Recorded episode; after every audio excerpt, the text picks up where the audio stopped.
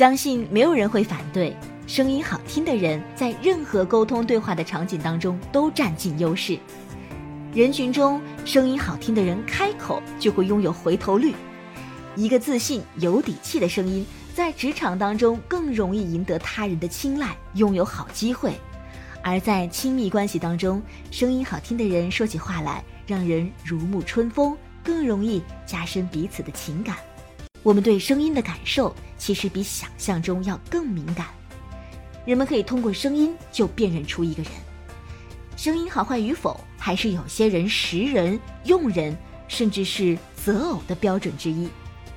这不再是一个少说话、多做事的年代了。拥有一个能在各种场合下拿捏得当、表现出众的好声音，不是锦上添花，而是这个高速发展、竞争激烈的社会当中所必须掌握的一项技能，是让你拥有强大吸引力的必备品。好听的声音不再是专业主持人还有演员们的专利，它是每一个渴望变得更有魅力的人对美好的生活所发起的向往和追求。试想一下，电梯当中遇到一个外形优雅漂亮的女生，可是，一开口却是与他不匹配的尖锐刺耳的破锣嗓，你还会对他有那么好的印象吗？又或者，你辛辛苦苦做了一整夜的 PPT，内容做得相当精彩，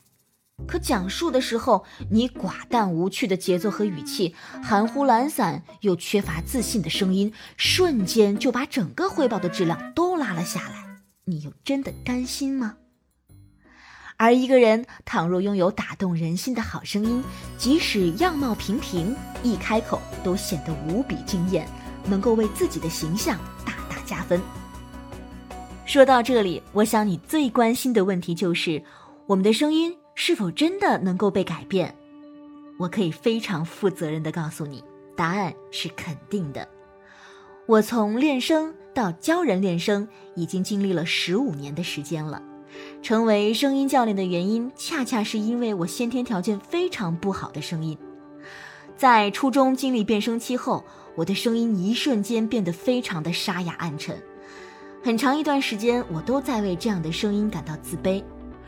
所以呀，我们不要总抱怨自己的声音不好听，很多时候都是我们自己的后天习惯不好，疏于对声音进行塑造和管理。比如说话全靠喉咙在那喊，像这样锁着喉咙说话，又或者语气幼稚嗲嗲的说话，要么粗声粗气像个女汉子一样的说话。这些并不好听的声音本来是可以不属于我们的，那我是怎样改变的呢？非常幸运的是，我在高中邂逅了一位老师，他教会了我一些基本的练声方法。通过持续的练习，我发现自己的声音开始出现变化。虽然那个时候还不稳定，还不娴熟，但是我就已经确认了声音是可以改变的。我为这个发现感到欣喜若狂。大学我考到了播音主持系，开始了四年的专业学习，声音也一点一点变得好听起来。所以答案是通过正确的方法持续训练得来的。毕业后，我在中国南方航空公司飞行了两年，并且担任了客舱广播教员这一职位，教授新乘务员如何通过广播更好地传递信息，并且展现良好的职业形象。我相信你一定听过那些让人昏昏欲睡的广播词，比如：“尊敬的女士们、先生们，您今天乘坐的是天河联盟成员中国南方航空公司波音七三七八百型飞机，载客量为一百六十四人。”然而，经过声音训练，它就能够变成这样：“尊敬的女士们、先生们，您今天乘坐的是天河联盟成员中国南方航空公司波音七三七八百型飞机。”载客量为一百六十四人。我还对声音进行了更多的尝试与探索，比如如何用声音更好地表达情绪和态度，如何让声音听起来更加的成熟稳重，如何让声音听起来更加的温柔，如何更好地调动听众的积极情绪或安抚他们的负面情绪等等。